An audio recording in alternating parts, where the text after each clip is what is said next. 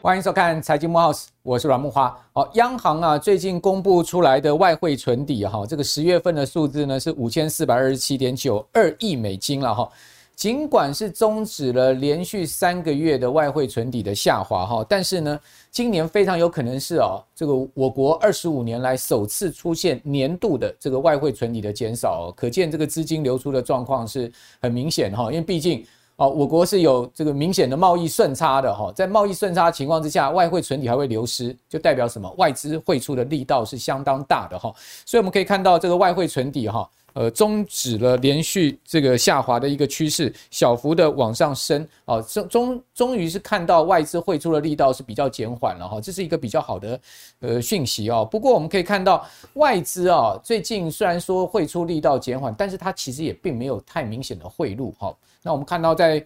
呃，过去连续四个月外资大幅的汇出之后，哈，那诶，整个十月份呢，外资是小幅汇入四亿美金，哦，那今年啊，外资总共已经汇出了两百二十亿美金啊，这是一个非常庞大的数字啊，这也非常罕见，外资呢从这个台湾把资金撤走，哈，那这样的撤走哈，其实造成台股的大跌。当然，大家都知道，今年外资卖超台股已经超过一兆两千亿了嘛，其中单是台积电外资就卖超超过这个一百万张哦，今年啊。哦，那如果你看过去五年，台积电被外资卖了超过两百万张，哦，所以有人讲说啊，哦，这个纯台积电不能不如纯台气银啊，是谁啊？就我们今天来的这个主角，等一下要跟各位来介绍为什么纯台积电不如纯台气银了哈。大家发现台积电被外资卖，然后外资一方面卖呢，一方面这个把资金汇出，所以导致了今年呢这个台股的一个下挫哈。不过我们可以看到外资汇出的力道减少。呃，减小的情况之下呢，台股整个十月份哈，诶，这个跌幅也出现了比较明显的减少。好，我们看到十月份虽然还是跌了，哦，是跌三点五趴，那但是跟这个十一月大跌十一趴比起来，哇，那已经是这个跌幅已经是明显的这个和缓了哈。那呃，后面台股是不是会有这个明显的这个回升的一个行情呢？也是今天我们要跟大家讨论的焦点了哈。那今天讨论的焦点的主角哈，当然就我刚刚讲到说呢，啊，这个纯台积电不如纯。这个台企银的议员教授郑听宜郑老师在我们的节目上，老师你好，呃，大家好，好，老老师最近出了本新书，对，这叫做《四十岁哦子弹存股翻倍赚》哈，这本出版社是静好出版社对。所出版的哈，这个老师，呃，为什么会叫这个书名呢？四十岁开始子弹存股翻倍赚，因为在四十岁之前，我曾经在股票里面捞到一桶金嘛，哦，那因为在赚了大概。好几千万之后，我就到日本去念博士嘛。对。那在日本念博士之前的话，我那时候就听到我们的呃某一个企业家讲到说，哦，面板是百年的事业嘛。那我就把大概我的两千万左右去押了一个广辉，从此以后再也没有快乐起来的理由。广辉是下市的。对啊，后来就是被友达并了嘛。对啊。啊，所以所以呃之后我在日本念博士快要毕业之前的话，钱都又输光了。那我就要告诉各位说，你你四十岁的。你要在财务自由化的话，有没有可能？非常有可能。而且我们这一本书里面，呃，各位你要知道，台股从八五二三一直涨到一八六一九，那老师那时候就讲到说，呃，台股会涨到你无法相信。那在今年四月份的时候，大概台股在一万七千七百点的时候，我说台股已经玩完了。那这本书都有把这个多空转折的思维都在里面。那各位如果有机会的话，好好把它看一下。好，对这个郑老师。从他的失败教训中呢，学习现在目前议员的身价啊，那这个呃是大家非常这个熟知的这个投资很成功的大师了哈。那但今天我们请到节目现场来跟大家谈一谈哦，这个包括台股啦哈，包括郑老师怎么看后市的整个产业景气的变化。那在呃我们今天请教郑老师之前呢，跟各位介绍，我们同样有一个课程啊，就是股汇市的一个前瞻的讲座啊，在。十一月十九号即将要举行哦，是我跟友宗哥两个人呢，我们共同会就股会市是不是呢，在明年会出现一个转折点？这等一下也请教郑老师啊。那同时提出我们的看法来跟各位分享。所以，我们这个讲座有实体也有线上，哦，欢迎大家来报名哈。在这个报名，我们都在放在我们节目的说明栏里面哈，大家可以进去看一下。好，欢迎大家来报名啊，我们座位是有限的哈。好，那刚刚郑老师谈到了，就是说。台股其实呃受到外部的环境影响甚大了。我们刚刚从这个央行的数据哦，我们也可以看出来这样的一个趋势方向。那至于说美国的环境，现在目前看起来哦，就是流动性的问题，因为最近联准会出了一个金融稳定报告，而这个报告是半年出一次。这个报告里面哦，通篇写了非常多的这个一个英文字叫 risk，就是风险。他讲说，现在目前美国国债这个流动性风险已经浮现了二十四兆。美金这么大规模的美国国债，如果一旦出现流动性风险的话，哦，这个会伤害所谓中介金融机构，哦，使得呢他们取得的资金成本会更高，哦，同时呢也不利于他们的资本运作，而会造成更多的所谓对经济金融市场的负面的冲击跟影响。不过在这样情况之下了，哈，我们看到前有狼后有虎了，真的对台股来讲很不利的一个情况，哦，但。台股确实已经是走出了这个呃九月跟十月的一个低迷哈，我们看到刚刚数字显示嘛，十月份台股的跌幅已经缩小到三点五趴了哈，不像九月份台股大跌十一趴，好，为什么呢？因为外资毕竟哈连续四个月汇出到十月份终止哈，仅这个变成是净汇入四亿，所以在这样状况下，台股是不是有机会反弹？我们看。台股呢，也从这本波段的最低点的一万两千六百点左右，好，弹升上来，重新回到了万三之上。好，也恢复了收复了月线，所以这边我就要请教郑老师，就是说收复月线是不是代表台股至少中线止稳了呢？那同时呢，收复万三具不具备意义呢？您觉得台股后面的走势，您会怎么观察呢？没有，从刚才那个主持人拿那个有没有台股的一个走势哈，我们可以看得到哈，这这这一点的话，就是我们在葛兰碧八大法则里面第四点，也就是说它呃在一个往下跌当中做一个哦跌升反弹。那为什么我对台股来讲的话，哈，我比较认为还是一个空头市场。那最主要的原因就是说，以美国的联准会主席鲍尔最近出来谈话嘛，他讲的是说，啊，将来的啊升息的啊，不可能是两码一码，不会像以前三码，但是它会持续一直在升息。那这个就是一个重点的。我们现在很多人在探讨说，十二月份美国联准会到底会升两码三码，那个一点意义都没有。也就是说，以目前大家一个共识，美国联准会。啊，联邦基金的利率一定到五趴以上，甚至于哦，前财政部长莫德桑他讲到了有机会到六 percent，那就重就是这个高度就很高了。再加上他如果持续一年以上，我个人认为持续一年的几率非常高。为什么？美国这一次要打把通膨打下来的话，因为这一次的通膨不只是需求拉动的，也是成本推动的，所以需求拉动它可以用紧缩货币政策来处理。那如果利率将来来到五趴，我们就以五趴作为基准点。各位，你想想看嘛，你的资产的一个配置是不是会重新去思考？你过去的话，你你去买要做包租公包租婆，我只要三趴四趴的殖利率，那我就会去投资不动产嘛。但是各位，现在你去买哦，去存啊、呃、美元的定存，或是去买两年期公债的一个殖利率都超过五趴，那个是一个无风险的。那如果你去投资房子，那房子有没有风险？有啊。万一无良主杀的。啊，万一你资金收不回来，就是如同银行的呆账嘛，A 租啊啊，再来的话，以前我一呃一个一栋房子租给人家，结果那个人是做什么的？做美容的，嗯哈。啊，去欧比欧克缅甸做美容，但想讲一前提都水水啊，结果一搬走的时阵，你看怎样处理垃圾？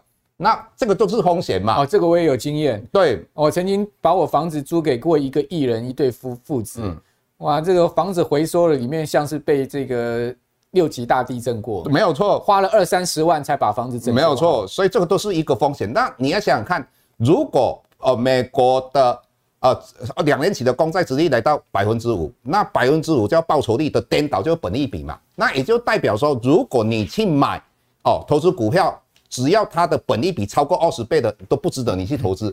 更何况你要了解，股票是一个风险性资产，美元。或是我们两年期的公债，它是一个无风险资产。各位，现在一个重点来了，你如果我们利率在一趴两趴的时候，大家不会去计较；如果来到五趴的时候，哎，大家就会计较了哦，就会开始的。所以你那时候就会想到说，像我之前为呃，我们等一下会讲到为什么我当时会认为说台企银哦比台电或许比较有机会，原因我是算所谓的现金本益比，也就是说。你到五趴的时候，你就会斤斤计较了哦，你的本益比就不会用我们一般的算算法哦。那我们要算的是到底这一家公司给你多少。所以，呃，从这一点哦、就是我们了解到时候整个资金是紧缩的。那刚才主持人讲到流动性的一个问题，那流动性的问题的话，我们就可以了解到，美国必须要一个强势美元。为什么要强势美元？因为你就像说，美国为什么公债二十年公债的流动性不足，没有人买嘛？那很多人会讲说。那就是因为新兴市场美元强势，所以他们必须要卖公债。哦，来还美元嘛？你请问新兴市场，嘿，散散干那屁，他哪有 有有钱去买那个公公债？最主要买公债是什么？日本。日本。但是日本以前都是一个顺差国家，那现在的话，逆差，它它逆差，所以日元一定要继续贬。所以有日元先生讲到的，他说日元贬到一百七，那我个人认为非常有可能啊，因为日本一日元一定要贬，让日本在顺差，日本顺差赚到钱之后，才有去办法去买。两哦，二十年期美国公债嘛，各位你要知道，美国就是用两张纸在骗全世界嘛，一个就是公债，一个就是美金嘛。那你美国美元如果强势的话，那在这种状况之下，美国的可以一直逆差，所以有时候你们看到美国逆差，大家会说哦，逆差扩大，那个是好事情，为什么？它才可以把美元推出去嘛。那推出去之后，人家才会来买它的公债嘛。所以整体来讲的话，我个人认为大家。在这一段期间，我们相对保守一点。OK，好，那呃，郑老师也讲得很清楚了哈，这个美国债市陷入到这个流动性困境，最主要是一些持有美债多的这个国家的央行在卖出了。对，没有钱的、啊。这个呃都是卖家，包括联准会也在卖美债哈，但是没有买家，当然流动性就下降了。所以你可以看到这个指标哈，就是说呃债券的这个选择权的波动指标来到了。二零二零年疫情以来的新高，就代表债市其实是有这个流动性危机的。这个怪不得联准会在他半年一次的金融稳定报告也提出了这个说法哈。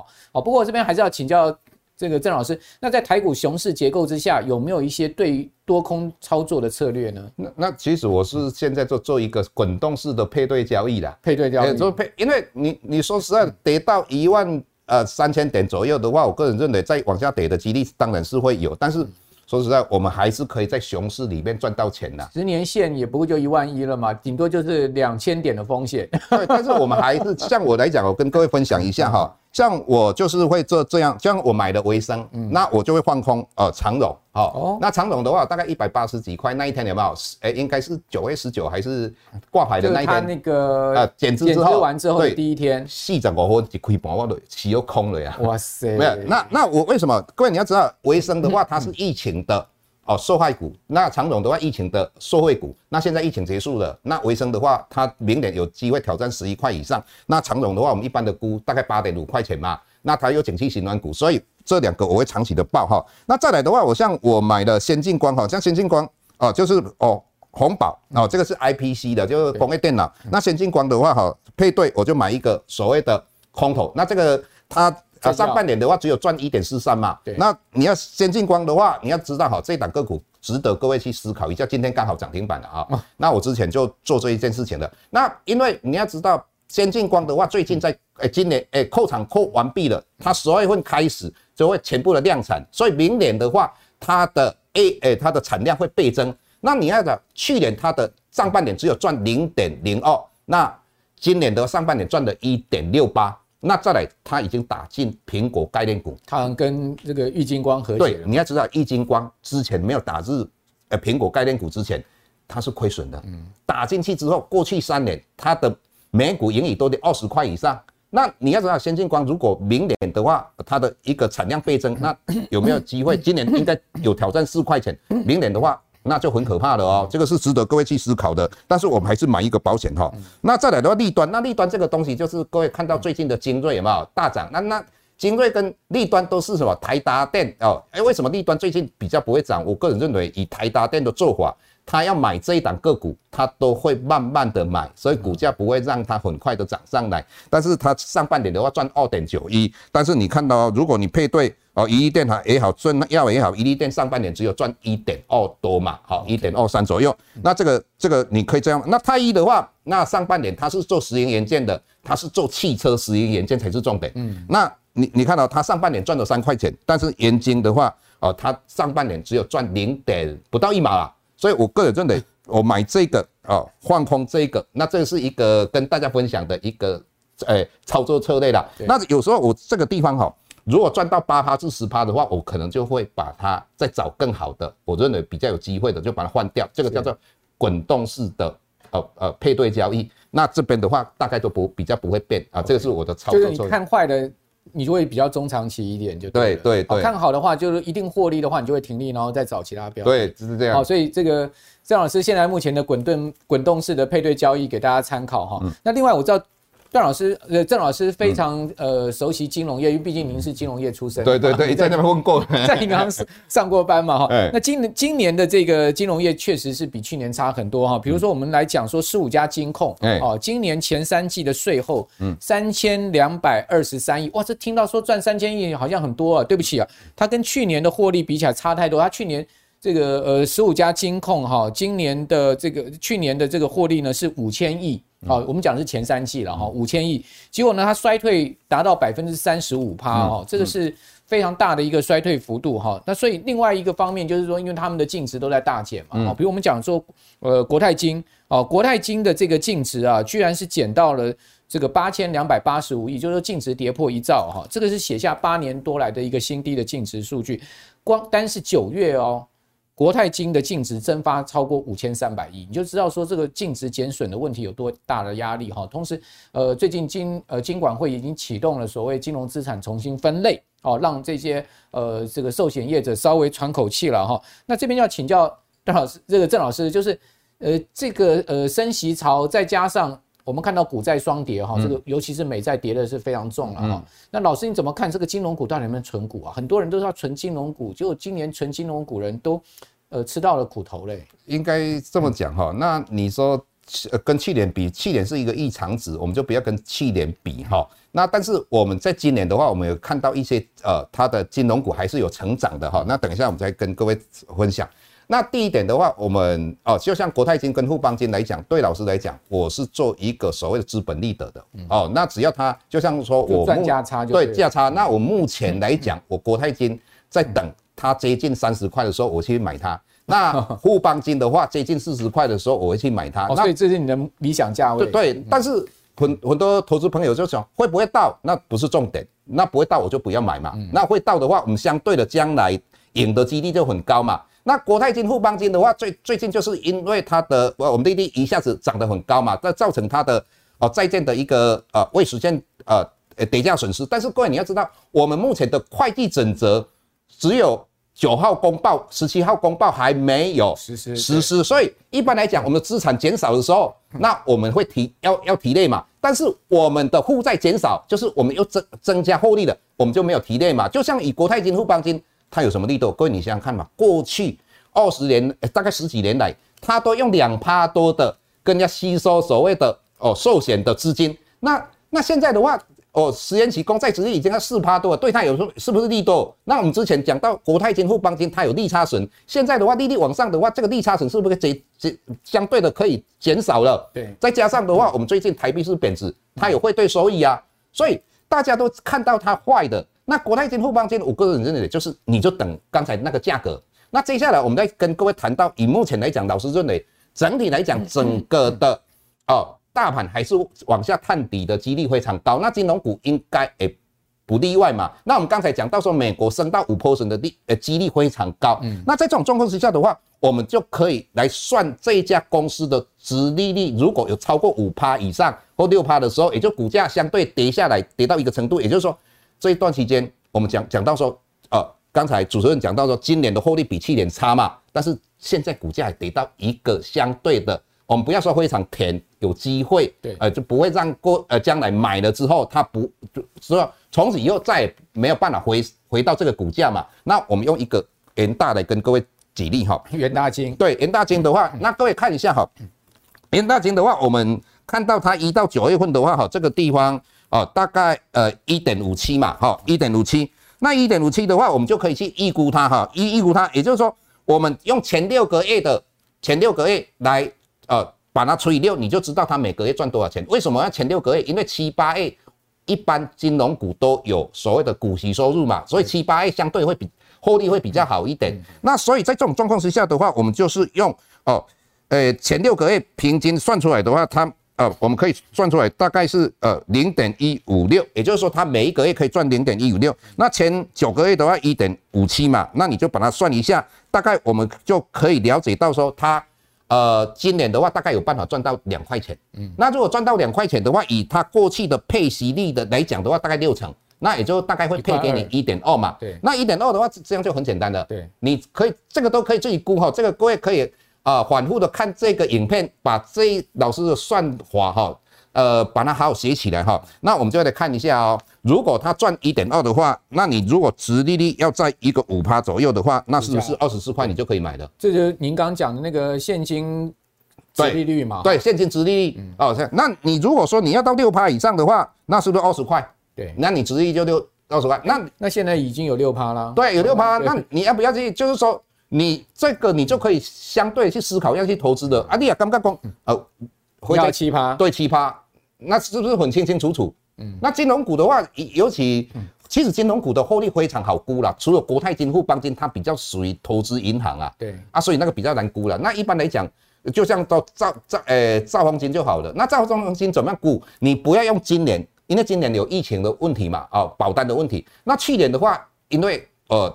股股市跟债市特别好，所以你你兆丰金你就用过去就是呃呃今年呃去年不要算，就是之前哦二零二零年、二零一一、二零一九年、二零一八年三年的平均股利，你再把它算出来之后，它配息配多少？大概它八成嘛，它赚两块钱，那就一点六嘛，一点六你就从用这样去算嘛。OK。就是说，用正常年度的这个股息去去去估啦，对，就比比比比比那个，我们把它摒除那些不正常的年度，对，没有错就这样估嘛，对啊，您这样估出来大概一块多嘛，哎，一块六啊，啊，一块六你就可以算说你要五趴的话，大概要股价要多少年去买嘛，就回推就对了，对啊，这个是一个我个人认为最实际的一个算法啦，嘿。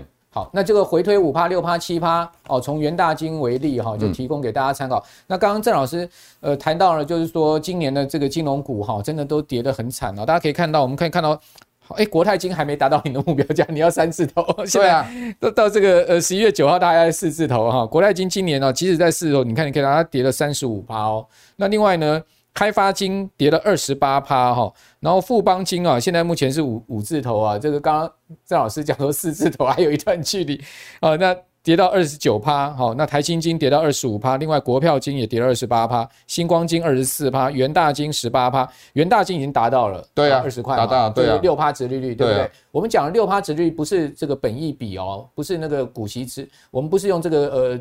我们是用股息现金的值利率去，真正拿到的，真正拿到的钱呐。我们一般讲本益比哦，你如果说用 EPS 来算的话，其实它因为还有一个股息配发率的问题嘛。好，那另外各位看看到中信金跌十八趴，玉山金跌十六趴，兆丰金跌十四趴。好，日盛金因为它已经是停止交易，已经并到这个呃等于说富邦金里面去了。和库金还涨哦，两趴多，华南金涨三趴多，第一金涨三趴多，永丰金涨两趴多，等于说。这个几个金控算是股价是比较持稳的哈，小涨的一个格局。主要原因是因为他们没有太多的这个呃所谓防疫保单的问题啊，那个净值的问题也没有那么严重的减损。那刚刚谈到这个 IFRS 的十七啊，它其实是负债评价了，所以负债评价的话，升息其实是有利于负债评价。没有错，没有错。呃，台币的这个汇汇率的这个变化啊，以现在目前的状况来看，朝向贬值也是有利于它的。对，没有错。所以说呢，IFRS 十七预估是明年要上路嘛？二零二六年，呃，二零二六年要上路。那上路之后，如果照现在目前的状况一直持续下去的话，其实是有利于寿险业。这也是为什么郑老师讲到的说，寿险业其实也。不是说都不能投资，只是价位的问题。没有，有时候我们投资股票的话，就是要有耐心，等待一个甜美的价格。那刚才讲到，就是说有些人会批评我们的金管会有没有把那个有关于资产重新的分类哈？那事实上说实在，金管会做这件事情是一个明智之责啦。啊，为什么？那我们在二零一七年那十月十四号的时候，那那时候美国不是国际会计准则委员会，他们呢曾经对于交易。跟非交易重新分类嘛，哎，国际会计准则是全世界定定会计制度的一个机构，那人家就这样做，美国也曾经这样重新分类啊，所以这个东西的话，就是说，以目前我们只有做半套的，那这这一重重新分类要是一个正确的做法，这就是我的看法。好，那至少这个重分类之后，这几家寿险公司的净值提升了七千亿嘛，对，这个稍微是呃超稍微是拆拆拆这个等于说是呃拆下这个暂时的一个不定时炸弹啊，但是嗯。中真正要解呃解除这个炸弹的危机，最主要还是未来的这个美债的这个殖利率要下降哦，也就是价格要能出现比较长期的一个回升。那当然在这样状况下，呃，寿险业就要增资嘛。大家可以看到，从保险业到国营到金控，全部都是这个很明显的这个增资就要找钱进来，然后这个充实资本的一个做做法。那另外，我们接下来谈这个呃台积电哈，这个台积电股价呢重新挑战四百块大关哈，然后呢市值回到十兆。哦，那这个台积电您的看法呢？我这个当然有点挑战您了哈，因为你也讲过嘛哈，台积电其实你并没有那么尬意嘛，对不对？不是说不尬意了哈，你说我们时常会看到一个景象嘛，对不？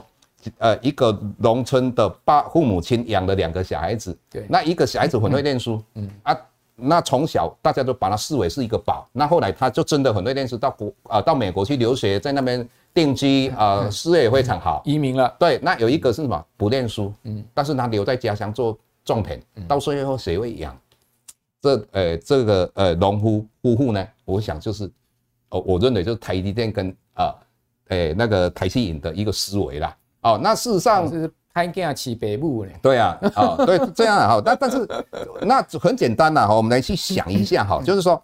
呃，以目前台积电大概四百块嘛，哈，那台积银的话大概十二块嘛，哈，那我们就用一个思维，就是说，如果你现在用四百块去买台积电，那将来涨到六百块的话，那它的报酬率的话大概五十 percent。对，那台积银的话，那如果以十一块去买它的话，那涨到十六块的话，你的报酬率。大概有四十五 percent，我们哦，那我们以五年来讲哦，哦，大家讲说要，因为我们看到某些媒媒体的一个投资好朋友，他们讲说说未来五年台台电的能见度会看得非常清楚嘛，所以我们就用五年的思维。但是你目前台电的话，它的配息大概二点七五嘛，那二点七五的话。一年的话二点七五，五年的话我没有复利哦，那大概十三点七五 percent 嘛。那台积电的话随便弄两趴一雄啦。哦，我们等一下会跟各位说明一下。那你算一下是不是三十 percent？那结果到它可以涨到呃它的获利七十五趴，它是六十三点五 percent，这个是一个出估的思维。哦，那这个没有算到复利啊。如果这个是复利算下去的话，更可怕哦，因为它的报酬率比较高。那为什么我会讲到时候台台积银的话，哦，涨到十六块的几率非常高。大家各位看一下哈，以台台积银跟张银的话，台中银去做一个比较，尤其台积银跟张银的话，完全做的业务都完全一样。那你看到一到十月份的话，我们可以看到。台积银是赚一点零四哦，对，那也就是说，如果后面两个月的话，它只要赚两毛钱，它就有一点二左右哦。那那你看到张颖的话，只有零点八九。那张颖曾经哦，这是我们今年的话，四月份最高的到快二十块嘛。那我说实在的，台积银，台积银为什么之前的股价会那么低？是之前它的易放比例高，就复兴航空还有一家贸易公司，它把它打消呆账了。对哦，所以在这种状况之下，你就看一下哈，他们的易放比例。那台积银的话只有零点，哎，易放比例百分之零点二呢。彰银的话零点二还比较高一点啊，这个差一点点没有怎么，就差不了多少，基基本上都很低了，只是它最百分之零点三的话都是 OK 的，我们都是一个好的哈。那所以我个人认为到十六块的几率非常高的原因在这个地方哈。那我们刚才讲到的哈，就是说它的殖利率我们为什么用六趴去估它？那如果以今年来讲，它赚如果一点二的话，那你过去我们看到台气银哦，它的配息率我们用五年的时间把它算出来，对，那大概是。配 配息率大概就七十二趴嘛，嗯，那七十二趴，你如果一点二的话，就八零点八四嘛，零点八四你把它除以它股价，你要赚到六六 percent 的话，息率比六 percent 来的高的几率都非常高了，所以我才会这样的一个思维。那台一电好不好？当然非常好，是千古以来最好的一档个股。哦，但是台电现在问题是什么？大家都做爱伊诶，大家都需要它。对，但是需要它的话，是非就多。是，你会想不到的事情，人红是非多。对，为什么你想不到的代志都会发生啊？你知不？啊，更何况我们现在说实在，台电那时候最好的买点，我个人的看法啦。你看到外资十天以上大量的买它，那我个人认为，你那时候去买台电比较好像还没有出现。对，因为你要知道。散户跟没起来啦，嗯，那只有外资买的时候才有机会。我们的国安基金、我们的投信一直在买，也没有用啊。对，哦，是不是台积电不好？只是说我们投资人，尤其你要做定存股，你就是要非常安全的，你的是非不会很多的，就是底下波浪的注意，但是它可以给你的六趴以上的，这个是我的思维啊，所以才跟大家分享啦。哦，就这样。OK，好，这个思维其实也很符合逻辑，这完全就从这个。呃，股息再加上可能股价上升了哈，这个资本利得的投报率来计算。对对。那我们郑老师也抓了很长期嘛，这个抓了这个五年的时间，让大家去参考。哦，这个五年很长了哈，这时间很长。如果说五年能让你的财富倍翻，哈，其实刚刚谈到了，就是说七十五趴，好，其实也几乎要快倍翻了。对啊，所以应该也是蛮值得等待的哈。只不过就是说，呃，在这样的状况之下，很多人还是期待台积电股价真的能回到四百以上，而且呢往上走高哈。那毕竟台积电有一百四十万的股东人数。我希望这样啊，我不，我希望我的思维是错误的哈，让大家都可以赚到钱。好，大家可以看到台积电哈。哎、如果你就中长线的均线角度来看，它真的是有层层关卡要突破。你各位可以看到，它的长均全部都是一个下降反压，而且是很明显下降反压。台积电距离年线居然是超出了二十趴之多啊，就负乖离二十趴，这是非常罕见的。等于说是呃，台积电有等于说不知道多少年来这个到年线负乖离有到二十趴这么大的一个负乖离的状况。那从好的角度来思考，它当然是有反弹空间，但是从另外一个角度来思考，它要站回年线，恐怕就是非常。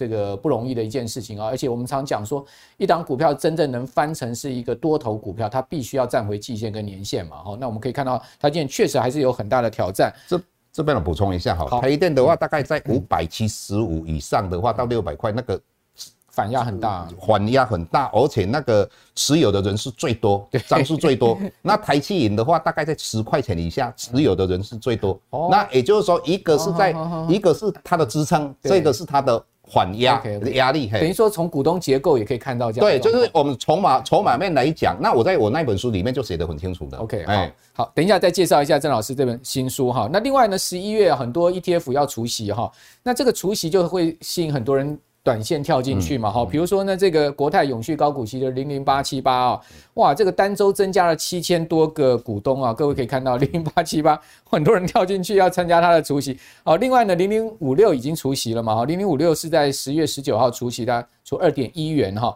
那这个改写了当年的配息的新高哦，那除息首日呢，也居然是有大举的买盘进入哈，总共当天爆出了十八万多张的一个成交张数啊，这是历史天量哦。那同时呢，呃，你可以看到这么多人跳进去，哎，可是这个零零五六除完息之后呢，它却是短暂贴息哦。大家看到十月十九号除完息之后啊。好，在这边一个跳空缺口就除息，除完息之后，它其实是往下杀了几天之后，短暂贴息，才慢慢再拉上来。现在目前正在走一条这个艰辛的，等于说是填息之路哈。那这边要请教这个呃郑老师了，就是说 ETF 现在是不是一个好的抄底时间呢？如果您看好 ETF，我不看好 ETF，原因在哪里？或者说呢，您觉得哪一些 ETF 是值得大家参考的呢？那像我们 ETF 可以分为嘛？那刚才讲到高配息的，那我们再讲到台湾五十 ETF。那台湾五十 ETF 根本不能做存股嘛？你过去的话，从它成立到现在的话，殖利率大概平均二点五 percent 嘛。你用时间复利创造你的财富，根本就是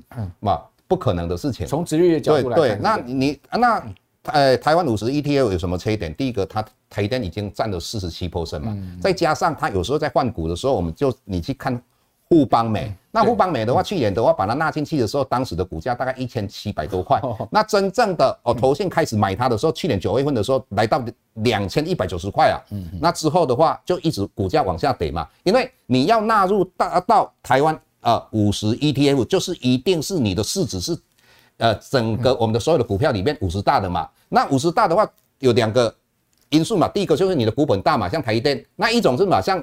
我们讲到富邦美，那富邦美纳入台湾五十 ETF 的话，最主要原因是什么？它的股价涨到啊两千多块。对啊，那两千多块，你你想想看嘛，它纳进去之后，到今年六月份的话，它股价得到七百六十几块，又被踢出去，踢出去嘛。那所以就是说，台湾五十 ETF 就是有在换股当中就有一些我们的缺点嘛。所以我个人认为啊，你在买台湾五十 ETF 就如同买股票。那买股票的话，我们为什么说？要买台湾五十 ETF，因为它有五十只股票所组成的，所以它可以避开你买一档股票可能会倒闭的个别风险嘛。也就是说，我们在从哦投资学的术语来讲，就是非系统风险，非啊呃市场风险嘛。但是各位。它就是股票而已，所以你你如果要去做所谓定期定额去投资啊，台湾五十 ETF 的话，我个人认为你要赚的是资本利得，那你就相对低点再买。那以目前来讲，整个台股还会继续往下探底，那我个人认为，那你就再等等吧，或者分批嘛。对对，分批来。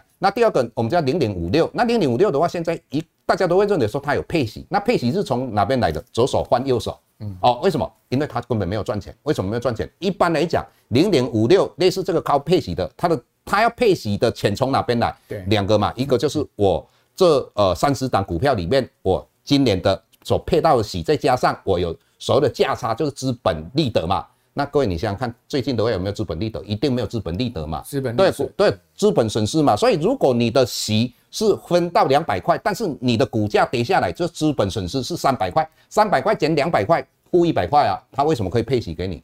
就是因为他从你的左手换右手嘛。所以为什么他没有办法填息？原因在这个地方。那你就来看一下，欸、他他马上十二月十六号要增加到五十档股。对对，但是你要增加到五十。对，这当然你就是说我为什么说现在还不太适合去买零点五六？最主要里面的话有景气型软股，长荣、阳明哦，还有就是说我们看到那个广达了等等这些很多的个股，它存货还都是非常多。那在这种状况之下的话，股价就不容易哦有上涨的几率嘛。那当然。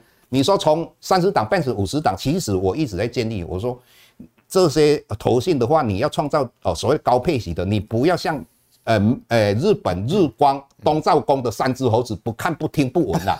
为什么？对啊，为什么？你应该把那个景气循环股把它剔除掉。对，哦，就是你包括面板啊，那个呃我们的，但因为他选股的逻辑就是要选预测这个呃，他是选过去股息好的这些。对，你不要那么呃。